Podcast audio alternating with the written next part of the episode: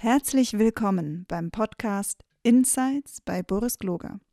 Boris unterhält sich mit seinen Gästen über Nachhaltigkeit, Unternehmensgründung, Startups und weitere spannende Themen. Boris Gloger ist Autor, Vordenker für neue Arbeitsformen, Scrum-Pionier und Eigentümer der Boris Gloger Consulting GmbH.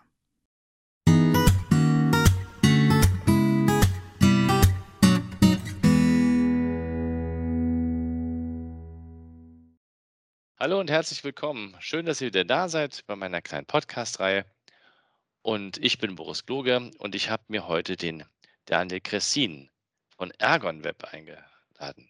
Aber der, hallo Daniel, schön, dass du da bist.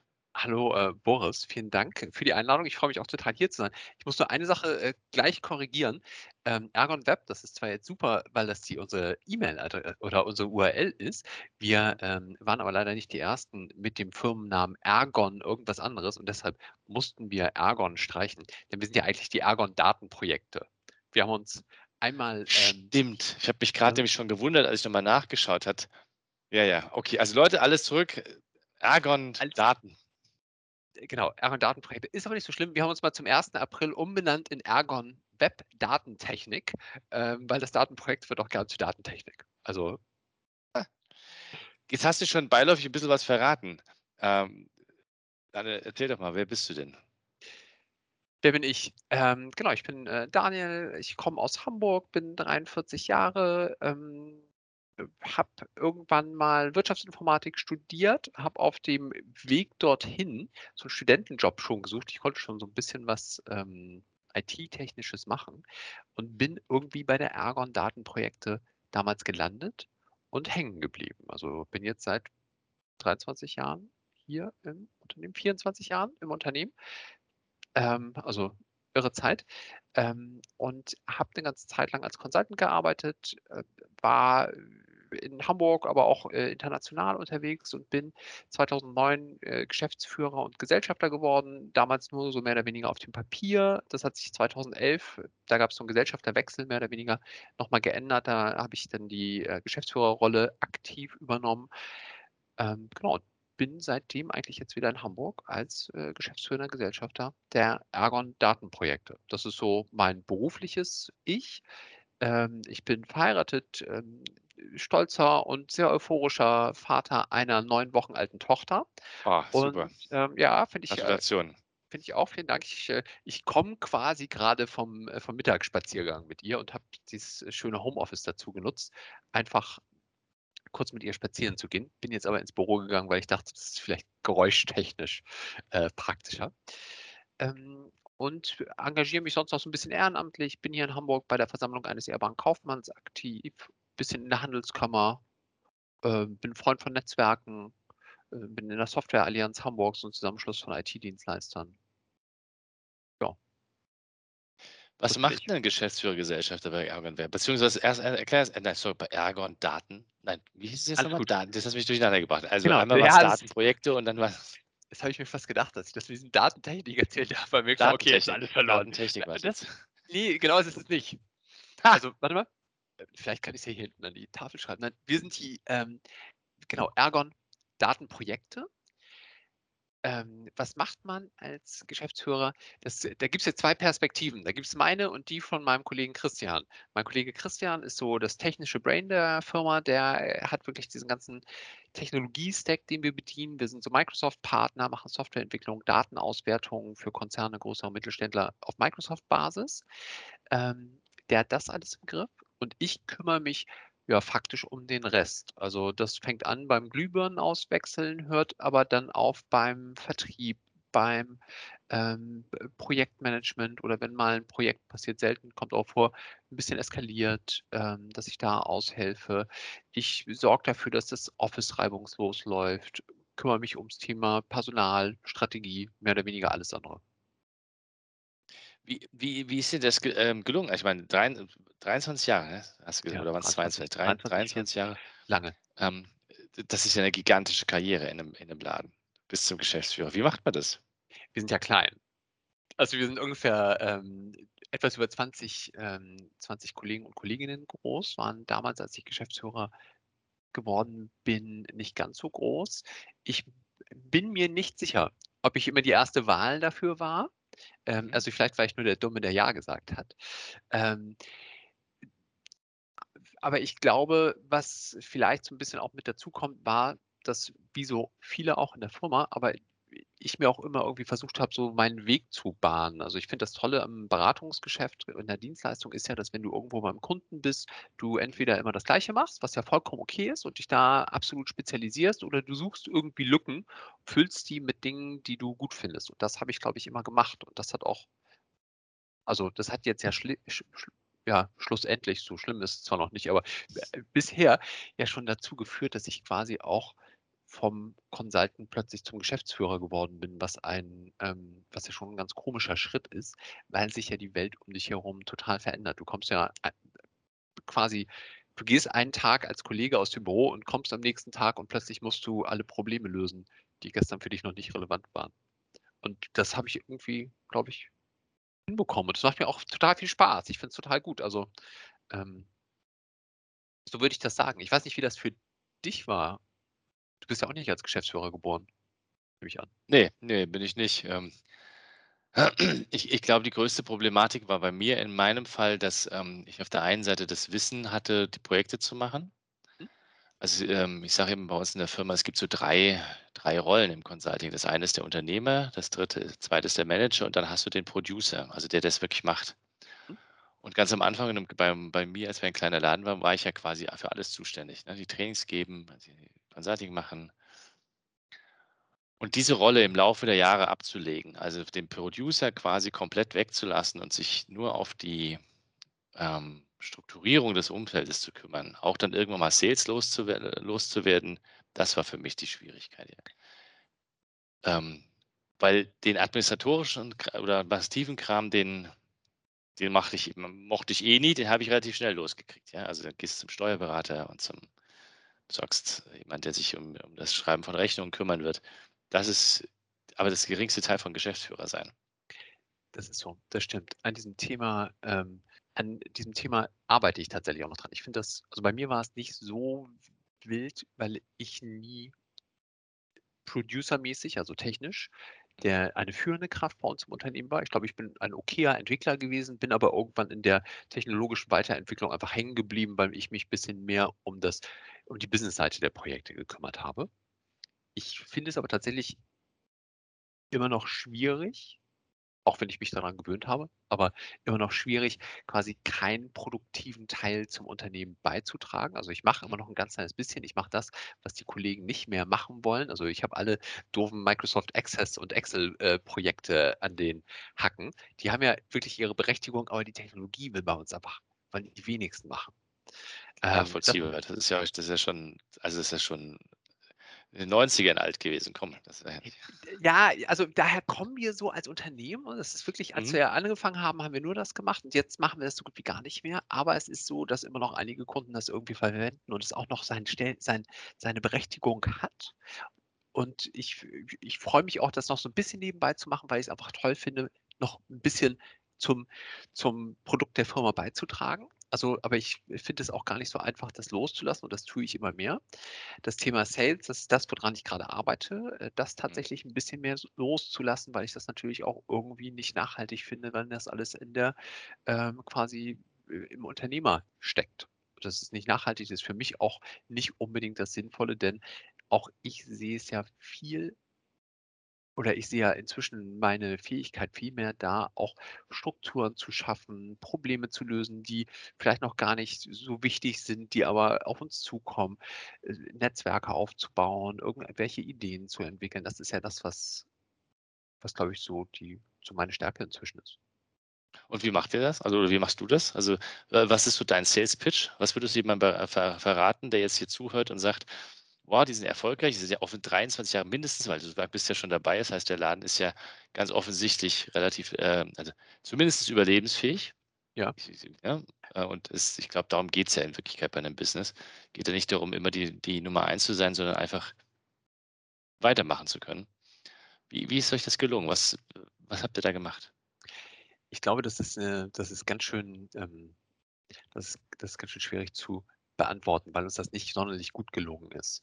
In dem Moment, als es einen Gesellschafterwechsel gab, würde ich behaupten, ist der Gesellschafter gegangen, weil der ein bisschen mehr gesehen hat, was im Unternehmen passiert, als das, was ich und der andere Gesellschafter gesehen habe. Der hat sich quasi seinen Abschied versilbern lassen, hat dann äh, noch, äh, also das ist jetzt immer die Frage, wie man das so darstellt. Aber ich sag mal, eine kurze Zeit später war auch ein Großkunde nicht mehr bei uns.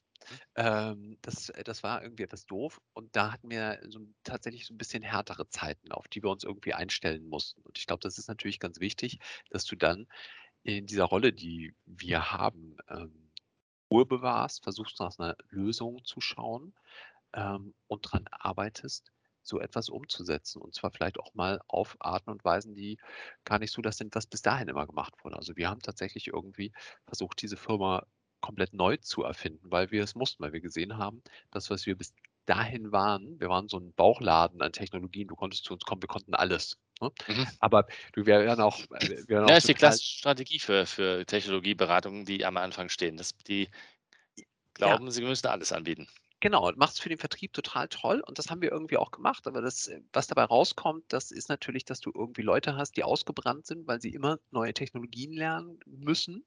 Die kommen nicht dazu, eine technische Expertise aufzubauen. Das heißt, die Kundenprojekte, die du machst, machst du auch immer irgendwie zum ersten Mal mit einer Technologie und die Leute sind komplett irgendwie ausgebrannt. Die Kunden sind nicht richtig zufrieden, weil du eigentlich nicht besser bist als der Wettbewerb, der es ähnlich macht. Und da haben wir uns dann äh, dazu entschieden, einen technologischen Fokus aufzunehmen. Das fand unser Vertrieb total doof. Und ne? plötzlich kannst du nicht mehr, ja, ja, ja, das mache ich sagen, sondern musst die Leute ablehnen. Also wir haben auch tatsächlich irgendwie zehn Jahre gebraucht, bis wir mal auf der Webseite stehen haben, wir sind Microsoft-Partner. Kommt zu uns, wenn wir Microsoft-Probleme haben. Ja, aber machen wir nicht. Ähm, und ja, das ist aber auch, ich meine, das ist ja auch mutig, oder? Also wirklich zu sagen, ich wechsle, ich erzeuge jetzt einen Fokus und sage, mach halt kein Java in dem Fall mehr. Ja, das ist, das ich weiß gar nicht, ob das so mutig ist, aber es ist so schlüssig, finde ich. Es ist ja viel einfacher, wirklich zu sagen, wir wollen, dass unsere Kollegen und Kolleginnen technologische Expertise aufbauen. Das heißt, die müssen irgendwie einen klaren Fokus haben. Der darf sich über die Jahre nicht zu stark verschieben. Wir müssen gleichzeitig natürlich aber innovativ bleiben, also uns weiterentwickeln, ähm, um so auch den Kunden einen wirklichen Mehrwert bieten zu können. Warum gehen sie zur Argon Datenprojekte und nicht zur Argon Web Datentechnik? Ne? Das ist ja irgendwie das Thema. Und das haben wir versucht darüber zu lösen und ich glaube, das haben wir auch ganz gut hinbekommen. Also inzwischen sind der Großteil unserer Kunden, die sind alle zufrieden. Unsere Kollegen bleiben lange bei uns. Also wir sind jetzt seit sieben, acht wir sind jetzt bei so einem Schnitt von sieben, acht Jahren. Das ist ganz okay, weil wir ungefähr vor zehn Jahren halt so eine kleine Zäsur hatten mit, äh, mit den Technologien. Ähm, und das läuft für uns jetzt tatsächlich auch ganz gut. Aber das tatsächlich so umzusetzen, glaube ich, war nicht ohne für alle Beteiligten. Aber total gut. Würdest du das äh, auch Unternehmens, also ja, äh, Unternehmensberatung oder, oder Consulting-Agenturen, wie ihr eine seid, würdest du das denen empfehlen, an, irgendeiner Stelle sich mal zu spezialisieren? Ähm, das kommt, glaube ich, darauf an, was du, was du bist und wer du bist. Für uns macht es Sinn, weil wir diese Langfristigkeit auch mit unseren Kollegen und Kolleginnen irgendwie wollen. Und deshalb ist, ist es cool, denen eine Möglichkeit zu geben, dass sie sich weiterentwickeln können, ohne dass du in einem 20-Mann-Unternehmen alle Hierarchiestufen durchklettern kannst. Ne? Also da wirst du mhm. ja nicht zum, zum Senior, Senior Vice oder sonst irgendwas äh, äh Developer, sondern das ist irgendwann äh, titelmäßig vorbei, aber du kannst natürlich immer, immer besser werden, immer eine immer bessere technologische Expertise haben. Und das funktioniert für uns sehr, sehr gut. Und wenn Unternehmen, glaube ich, so etwas machen wollen, dann würde ich ihnen das raten. Ich glaube, wenn du als Unternehmen irre wachsen möchtest, dann ist es vielleicht gar nicht so schlecht, mehrere Technologien zu bedienen und zu sagen, ich brauche auch ganz viele Chancen, um, um Wachstum zu bedienen, um neue Leute an Bord zu kriegen. Und dann ist es vielleicht nicht das Richtige. Aber für uns, wir sind auch nicht das Unternehmen, was sagt, wir wollen 200 Mann groß sein, sondern wenn wir jetzt mal so die 30 hinbekommen, dann finde ich das in Ordnung, wollen das aber auch so schaffen, dass es irgendwie familiär und nett ist. Christian und ich, wir, also mein Mitgeschäftsführer, wir gehen, glaube ich, gerne zur Arbeit, weil wir hier auch nicht rumschreien müssen, sondern weil das irgendwie gut ist. Ne? Also ich, ich kann auch da sagen, unter meinen Vorgängern, also ohne das jetzt zu präzise zu machen, gab es durchaus auch Leute, die haben äh, andere wirklich eingeschüchtert. in diesem Mhm. Unternehmen. Und das ist, äh, das ist irgendwie eine Kultur. Ich nehme mal an, die wird es bei euch so nicht geben, aber die ist, die macht, die macht mir persönlich keinen Spaß und die will ich da auch nicht leben. Sag mal, ähm, was ist die Vision für, für euch? Also wenn du gesagt hast, so Wachstum ist nicht so der Fokus, also jetzt nicht das vor- vorder- vordergründige Ziel, aber wo wollt ihr hin? Also wir wollen schon natürlich wachsen, aber zaghaft. Also ich glaube, wenn wir sagen, wir wollen von 20 auf 30 und dann vielleicht noch so auf 40 oder so etwas wachsen, dann ist es für andere ja keine Vision, sondern es ist ja hm, die, der nächste kleine Schritt. Das ist aber für uns tatsächlich das Ziel. Das geht jetzt bei uns äh, einher mit einem Strukturwechsel. Das hast du eben gesagt, habe ich auch kurz erzählt, dass wir versuchen, den Vertrieb ein bisschen anders aufzubauen, dass wir auch tatsächlich versuchen, die Verantwortlichkeiten ein bisschen zu verschieben.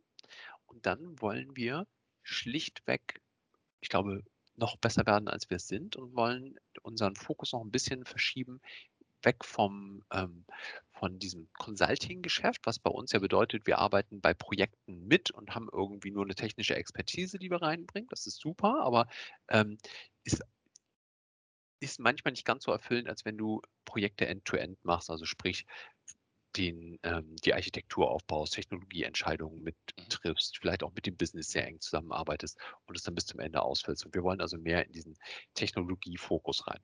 Und sind momentan, aber das ist auch wenig eine Vision, sondern eher der nächste Schritt noch dabei, das ganze Unternehmen noch mitarbeiterbezogener zu machen, ähm, um noch mehr ja, Innovationen zu ermöglichen und bessere Strukturen aufzubauen. Also wenn du sagst, fragst Vision, würde ich sagen, leichtes Wachstum, familiär bleiben, eine schöne Stabilität und 'n gutes, cooles, äh, Unternehmen sein, wo die Leute gerne arbeiten. Ja, das macht total Sinn. Wie, wie, ähm, wie strukturiert ihr euch denn? Also habt ihr so diesen typischen Freitag, wo ihr alle zusammenkommt und dann Büro sitzt oder von mir aus online im Büro sitzt? Oder wie, wie macht ihr das? Mein Kopfnicken hilft nicht beim Podcast, ich weiß, aber, ähm, genau, was was machen wir da? Wir versuchen grade, ähm, die Möglichkeit zu schaffen für unsere Kollegen und Kolleginnen, dass die ihre eigenen Ideen einbringen können und gemeinsam mit anderen Kollegen und Kolleginnen erarbeiten. Das heißt, wir schaffen Arbeitskreise, ähm, die einfach, äh, die einfach, ja, ins Leben gerufen werden können. Dann gibt es irgendwie jemand aus dem Management, ähm, die äh, die als als Sponsor mit dazukommen. Es werden Rahmenbedingungen, ähm, geklärt und dann können die loslegen. Das können Themen sein, die technisch sind, also dass, ähm dass es um irgendeine neue Technologie geht, dass vielleicht für 'n neues JavaScript-Framework irgendwie, ähm dass das erkundet werden soll und wir vielleicht 'n Meetup machen, um 'n bisschen Außenwirkungen zu kriegen. Das kann aber auch so etwas sein, wie dass wir ähm, dass wir versuchen, irgendwelche Systeme, die wir im Unternehmen haben oder oder Instrumente, die wir im Unternehmen haben, anzupassen, um uns besser aufzubauen, uns ja, sinnvoller darzustellen. Es kann aber auch einfach nur die neue Laptop-Regelung sein. Okay, ne, weil ich kenne viele Unternehmen, die sagen, sie machen, was weiß ich, diesen typischen Freitag, der ist komplett frei, kann jeder dran arbeiten, wa was er möchte, um halt diese Expertise aufzubauen. Oder jetzt habe ich mit einem anderen Unternehmen gesprochen, die machen es halt montags, ne, wo sie alles Ja. miteinander, äh, verhandeln. Und weil also wir machen halt über die die Erfahrung, äh, auch auch mit anderen agileren, äh, Unternehmen, dass die sagen: „Wir da wir keine Hierarchie mehr haben, müssen wir müssen wir eigentlich mehr reden.“ Also, wir müssen eigentlich viel mehr miteinander, äh, konferieren, uns abstimmen. Das ist vielleicht das, ähm vielleicht das, was man sich einkauft, wenn man sagt, man ist nicht der klare klassische Hierarchie. Dafür hast du aber 'ne höhere Beteiligung logischerweise, weil und mehr mehr Geräusche. Ja, das ist das ist bei uns auch so. Also, wir haben nicht den klassischen Freitag. Bei uns gibt es so 'n Workshop-Tag, den machen wir alle 6 Wochen, wo alle Kollegen Mhm. und Kolleginnen reinkommen, um eigentlich eher technische Themen abzuarbeiten. Wir versuchen aber tatsächlich diese Arbeitskreise, die wir, ähm, da ins Leben gerufen haben, sehr öffentlich zu spielen. Wir machen jeden Freitag einfach nur so 'n Weekly Call, wo wir uns austauschen, was passiert, neue Projekte. Da reden wir auch da drüber, was da vorkommt und geben dann allen die Möglichkeit, das quasi zu jedweder Zeit zu machen. Denn also, bei uns ist auch so, einige Kollegen sagen auch: „Freitags will ich gar nicht so viel arbeiten.“ Das heißt, das ist dann immer so 'n so 'n Tag, der für die dann irgendwie komplizierter ist. Ja, klar. Ja, Aber genau, logisch. es ist so, das finde ich ja auch während, äh, jetzt bei oder also 'n Resultat von uns was bei Corona rausgekommen ist, wir reden tatsächlich mehr. Also unsere Mhm. Kommunikation, die war früher viel mehr in eine Richtung. Sprich, es gab jede Woche so einen kleinen Newsletter, wo du immer äh, gesehen hast, was passiert. Und jetzt haben wir diesen Weekly Call, wo wir ein bisschen darüber sprechen, was passiert, aber auch einfach nur fragen, hey, was, was ist denn bei euch los? Was, Mhm. was kommt? Wo, welche Frage habt ihr? Das ist total gut. Das Doofe ist, ich äh, hoffe, die wenigsten Kunden hören zu, jetzt sehe ich das in meinem Time-Writing. Den Newsletter, den haben immer alle einfach so gelesen, den Weekly Call. Das, äh, das steht dann natürlich als, als, interne, als interne Absprache.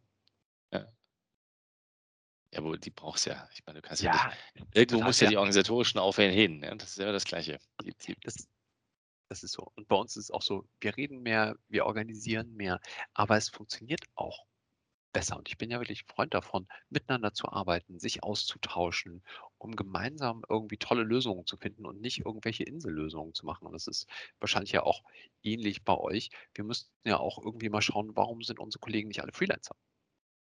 Ja, das ist ja, die, das ist ja genau, das ist ja die große, die, die, ähm, die große Frage, wie man es schafft, dass die Leute eben nicht Freelancer werden, sondern Ja. sagen, gerade in unseren High-End-Jobs, wo ja, also gerade im, im, im Entwicklungsumfeld, da braucht ein Entwickler heutzutage nur noch sagen, ich muss und ich habe jetzt Zeit und Verfügbarkeit und der ist ja sofort weg. Das ist so. Manchmal sogar ähm, im Ausland oder die Amis fangen dann an äh, zu suchen, weil die so rar sind. Das ist schwierig genug. Sag mal, wo, ähm, wie siehst du die Entwicklung der Technologie? Wo geht's denn hin? Was, was, was, was fällt dir denn auf? Was, äh, was so, gibt es irgendwelche Trends oder würdest du sagen, jetzt, du hast den Markt jetzt 20 Jahre lang beobachtet, den, den Microsoft-Markt, ne? Da hat sich ja, da kannst du auch mal vielleicht ein bisschen was darüber erzählen, wie sich das verändert hat. Da hat sich ja, glaube ich, viel verändert. Total. Total, total. Und, und wo geht's hin, deiner Meinung nach? Gute Frage. Ich bin ja nicht der Techie, aber ich glaube. Ja, darum doch. geht's ja. Für Leute, genau. die ja keine Techies erklärt, wo es hingeht, die Techies sollen sich selber ihre Sachen anschauen. ich finde das, ich finde ja das, ähm, das Thema total spannend. Und wir haben tatsächlich, glaube ich, auch ein bisschen Glück gehabt, dass wir auf Microsoft gesetzt haben, weil die seitdem ziemlich viel richtig gemacht haben. Eigentlich seit Satya Nadella, der ja immer noch äh, CEO von Microsoft ist, ähm, ist dieser Fokus Richtung Cloud bei Microsoft spürbar geworden. Und meine Meinung ist jetzt, dass du ähm, eigentlich äh, dich im Moment entscheiden kannst, nämlich AWS oder Amazon und vielleicht noch ein bisschen oder nämlich Google. Der Rest ist abgeschlagen. Vielleicht die SAP Cloud, wenn du ein SAP-Unternehmen bist oder ähnliches. Was ist mit das- Oracle? Gibt es die nicht mehr? Die haben doch auch versucht. Oder sind die schon aus dem Rennen? Also ich, ich keine Ahnung, ob die eine Cloud haben.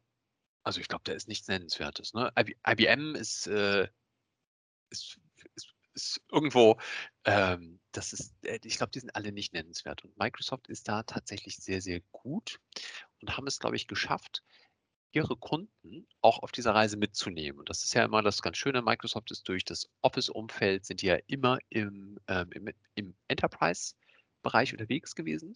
Und das ist für uns natürlich ganz sinnvoll, weil viele Kunden dann gesagt haben, aha, dann gucken wir uns auch mal Azure an. Ähm, früher auch Microsoft Server, ja, dann nehmen wir Azure. Datenbanken, Azure. Und die Technologien, die sie einsetzen, sind gut, das funktioniert, finde ich tatsächlich sehr, sehr schön. Und es macht auch viel Spaß. Also früher war das ja wirklich immer so ein Stückwerk, was da irgendwie so Mhm. zusammengekauft, zusammengeschraubt wurde.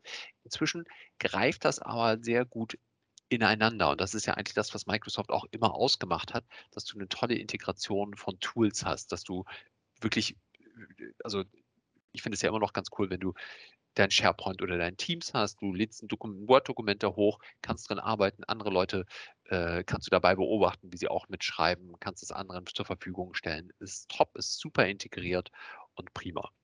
Dazu hat Microsoft ja noch Programmiersprachen und quasi einmal so dieses gesamte Gerüst, was wir inzwischen brauchen, geschaffen. Durch ganz coole Zukäufe mit Git ähm, und das eingebaut in deren, ähm, in deren DevOps-Umgebung, haben die es uns total leicht gemacht, weil die einfach eine tolle, tolles Umfeld geschaffen haben, um momentan zu entwickeln. Zum Glück sind die jetzt auch nicht losgegangen, haben gesagt, komm, jetzt machen wir noch irgendwie die JavaScript-Welt ganz neu, sondern haben das ein bisschen offen gelassen und ähm, geben uns damit quasi die Möglichkeit, nicht nur ähm, uns äh, auf, auf deren Produkte komplett zu fokussieren, sondern im Frontend, was ja für den Nutzer relevant ist, ähm, auch noch ein bisschen weiter zu gehen.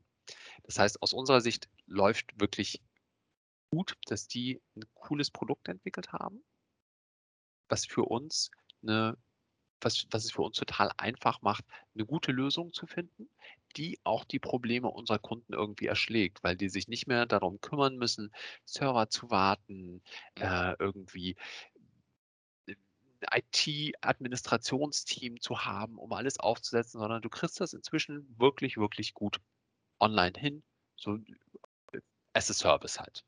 Mhm. Jetzt ist natürlich die Frage, wo geht das Ganze hin? Und da ist es natürlich so, dass durch Technologien wie Kubernetes, Docker, ähm, diese ganzen Plattformen ja auch viel austauschbarer geworden sind. Und ich würde immer sagen, ob du AWS oder Azure benutzt, also die Amazon Cloud oder die Microsoft Cloud, da sind wir auch wenig dogmatisch. Das macht wahrscheinlich gar keinen ewig riesig großen Unterschied. Du brauchst halt nur jemanden, der das eine oder das andere gut bedienen kann.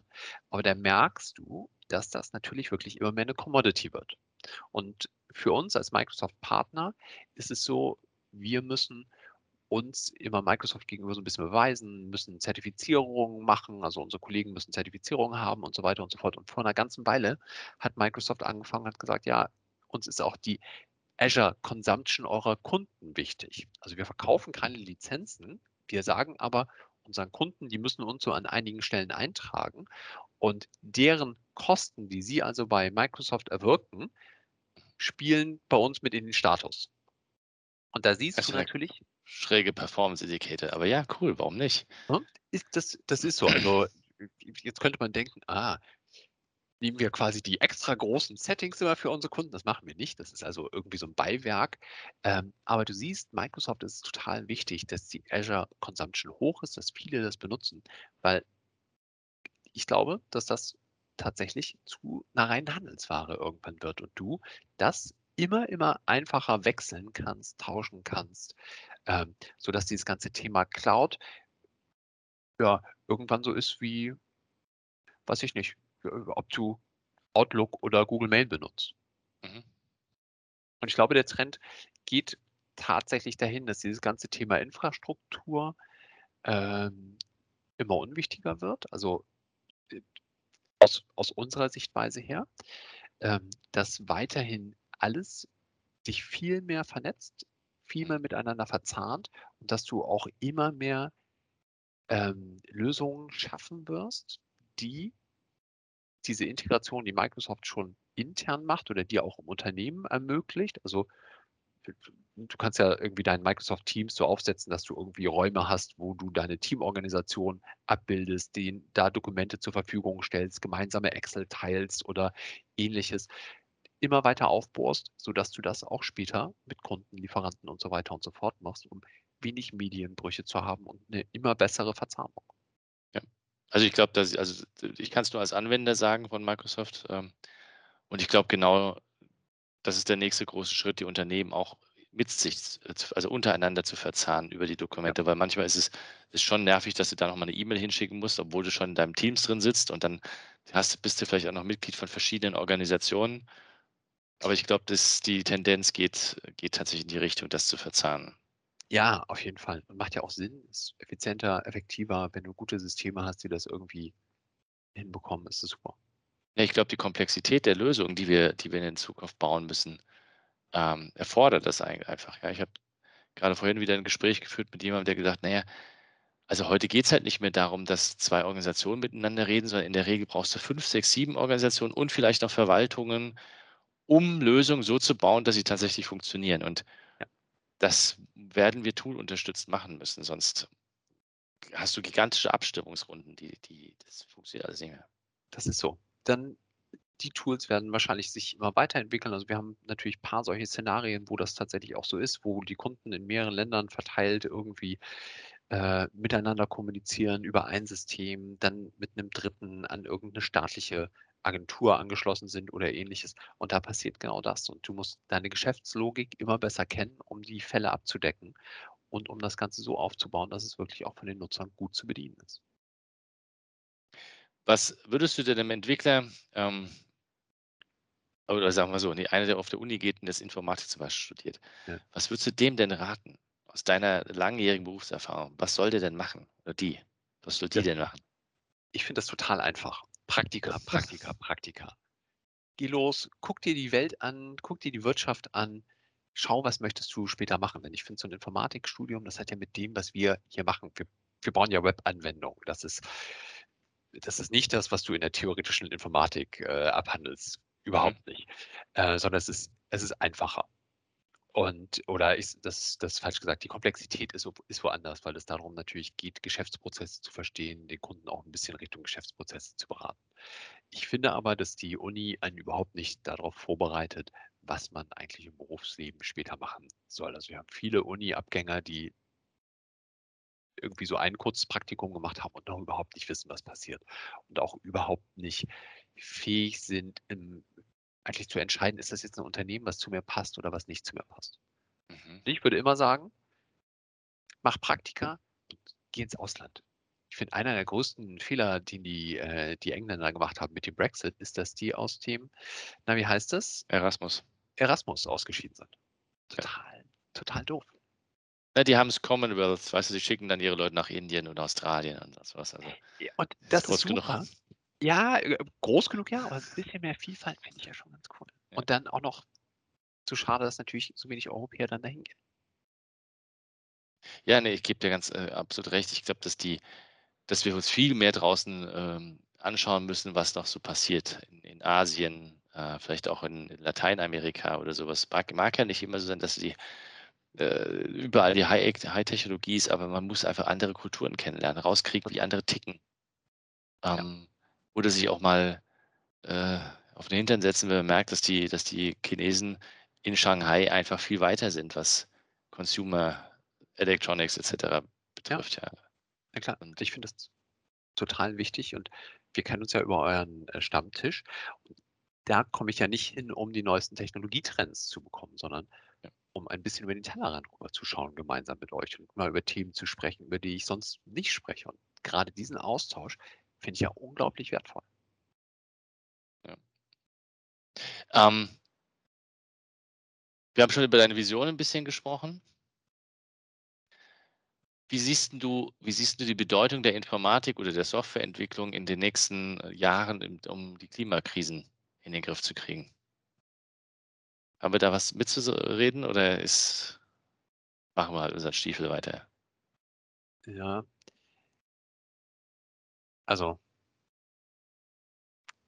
ich glaube, wir haben da natürlich viel mitzureden, weil da, weil wir ja auch viel ausrichten können, was die Effizienz und Effektivität, glaube ich, angeht. Wir sehen es selbst, wir sprechen jetzt hier über Teams, statt uns beide ins Auto zu setzen und irgendwo zwischen uns zu treffen. Ähm, ich glaube schon, dass, dass da natürlich viel passieren wird. Ich denke natürlich auch, dass die Technologie ein Mittel oder ein, äh, ja, ein Mittel sein kann und sein wird, um die Klimakrise zu ähm, um abzumildern. Ich glaube, dafür müssen wir viel, viel mehr machen. Äh, privater Verzicht und so weiter und so fort, das glaube ich schon. Ähm, aber ich glaube tatsächlich, dass wir da auf jeden Fall etwas machen können. Wenn es nur ist, Prozesse effektiver, effizienter zu gestalten, die Kommunikation sinnvoller zu machen ähm, und dafür zu sorgen, dass zum Beispiel auch das Homeoffice mehr genutzt wird. Das, Ja. ähm, ja, das glaube ich schon. Ich glaube, dass die, ich, ich habe immer gesagt, äh, ich, was ich so faszinierend fand an der Softwareentwicklung ist, da haben sich Entwickler die Tools gebaut, die sie gebraucht haben, um gut miteinander zu arbeiten. Und ich finde, MS Ja. Teams ist ja eigentlich die Folge dessen. Ne? Also vorher gab es die ersten Chatsysteme und dann gab es die ersten Videokontakte, haben wir alle mit, mit ähm, wie es hieß, wie hieß denn das Ding von Microsoft, das sie dann mal gekauft haben? So Skype. Vor- Skype, genau. Ja. Dann haben sie Skype irgendwann mal entwickelt und haben das versucht und Google hat Hangout äh, produziert. Es, ich hatte den Eindruck, dass man einfach nur versucht hat, seine eigene Arbeit, also dass diese, dass die Softwareentwicklungscompanies, die haben versucht, ihre eigene Arbeit zu vereinfachen und haben sich Tools gebaut, die es dafür Ja. braucht. Ne? Und das verändert halt die Welt. Ja? Also die Kommunikationslösungen sind ja nicht von ähm, den Telekom Telekommunikationsunternehmen gebaut worden. Das ist eigentlich krass. Ja, das stimmt. Und ich glaube auch tatsächlich, das verändert, das verändert sehr viel. Es wird auch glaube ich, in den Ländern, die noch nicht so oder die noch ein, ein, eine Entwicklung aufzuholen haben, denen wird es viel leichter fallen, Entwicklung aufzuholen, weil sie Technologie haben. Kommunizieren. Ja. Lernen. Nee, und weil sie, weil sie Sprünge machen können. Ne? Du brauchst Ja. heute keine, musst halt nicht erst 3G einführen, sondern du kannst ja gleich Datenleitungen schieben oder, oder, oder brauchst die Kabel gar nicht in die Erde buddeln, kannst gleich 5G-Masten hinstellen. Ja, na klar. Und du kannst von überall aus arbeiten. Kannst dein Wissen einbringen als globaler. Wenn du das Thema noch ansprichst, wie, wie, ähm, wie glaubst du, verändert sich die Arbeitswelt auch für, für Softwareentwickler? Werden die alle zu Hause zu den Nerds werden? Werden die alle wie Atomic, äh, Atomic glaube ich, die WordPress machen, überall auf der Welt verteilt sein? Und werden wir noch, noch größere Netzwerke kriegen von Firmen, die ähm, ja quasi nur noch aus Netzwerken bestehen? Ich glaube, es ist eine Mischung. Ähm, das, was du jetzt gerade skizziert hast, Unternehmen, die, die, die nur verteilt arbeiten, ich glaube, das wird tatsächlich normaler werden. Davon wird es viele geben, weil es halt einfach super ist, dir deine Leute da oder dir deine Leute global aussuchen zu können. Die besten weltweit arbeiten für dich. Ähm, du musst sie nicht hin und her transportieren, sondern sie sind, sie sind dort vor Ort. Ähm, vielleicht ein bisschen preiswerter sogar noch oder manchmal auch ein bisschen teurer. Ähm, die Menschen haben die, viel, die haben die freie Auswahl, die kündigen nicht, weil sie umziehen, sondern bleiben einfach da. Ich glaube, das ist, das ist, das ist eine ganz neue, total tolle Arbeitswelt, die uns mit Sicherheit erhalten bleibt. Äh, tatsächlich ist es aber so, dass wir bei Ergon, wie gesagt, wir haben so ein wir versuchen, so ein familiäreres Verhältnis äh, aufzubauen. Da ist das schwierig, wenn du dich nicht in Person siehst. Und mir persönlich fehlt auch etwas, wenn ich die Leute nicht in Person sehe. Es ist so, dass ich vor Corona überhaupt kein Homeoffice-Freund war. Ich habe da auch nicht gut arbeiten können äh, im, im Homeoffice. Das lag auch daran, dass ich nie irgendwie ein Arbeitszimmer hatte. Ähm, jetzt während Corona hat es aber gut geklappt, erstaunlich gut. Meine Frau und ich haben aus dem Wohnzimmer gemeinsam gearbeitet. Sie am Klappschreibtisch, wo sie mal ihre Bachelorarbeit geschrieben hat. Ich am äh, Küchentisch. Es war wirklich nicht toll. Jeden Montagmorgen habe ich mal alles angeschleppt, aufgebaut und jeden Freitagabend habe ich immer alles runtergebaut äh, und hatte keinen richtigen Stuhl, weil wir keinen Bürostuhl in der Wohnung stehen haben wollten. Ähm, aber ich habe mich, ich, ich bin sofort damit klargekommen und für mich ist ganz klar, dass Homeoffice bleibt, aber mir fehlt ja das was du vorhin gesagt hast, wir, wir müssen, wir sprechen ja irgendwie mehr und mir fehlt dieses direkte und manchmal grundlose Sprechen. Mhm. Dieses einfach nur, wir sehen uns und wir sprechen darüber, hey, ähm, warst du schon bei dem Restaurant um die Ecke, lass uns das mal gemeinsam ausprobieren. Oder ähm, dass man irgendwie gerade ein Erlebnis hatte und das mit jemandem teilen möchte. Und das finde ich total viel wert und wichtig. Ähm, also wie so viele glaube ich, dass sich die Arbeitswelt verändern wird. Wir fragen uns auch wirklich, was passiert. Wir sitzen ja hier in einem relativ bequemen äh, Büro direkt am Hamburger Hauptbahnhof und fragen uns auch, wie gut sind wir jetzt aufgestellt? Eigentlich wollten wir kurz vor Corona, weil wir da so ein bisschen gewachsen sind, auch irgendwie unsere Wände einreißen und, ähm, und nur noch Großraumbüro so mehr oder weniger machen. Das ist jetzt aber total doof, weil plötzlich alle super viel remote arbeiten und viel telefonieren. Ja. Also nur noch Großraum ist überhaupt nicht gut. Jetzt haben wir aber ein bisschen Großraum, ein bisschen Einzelbüros, aber was wir ja glauben, was tatsächlich kommt, sind Gruppenarbeiten. Ja. Das heißt, wir werden ein bisschen umbauen müssen, dort also äh, die Gruppenarbeiten ermöglichen. Das ist, das ist so das, was wir momentan denken, was wir, was wir so langsam anschieben und planen. Aber es ist ja alle total unsicher, was wirklich kommen wird. Wie reagieren die Kollegen und Kolleginnen jetzt? Wir haben jetzt, und auch wie reagieren die Kunden? Wir haben mhm. eine 80% Homeoffice-Regel gemeinsam erarbeitet, haben gesagt, hey, wir finden es super, wenn ihr einmal in zwei Wochen bei uns oder und oder beim Kunden seid.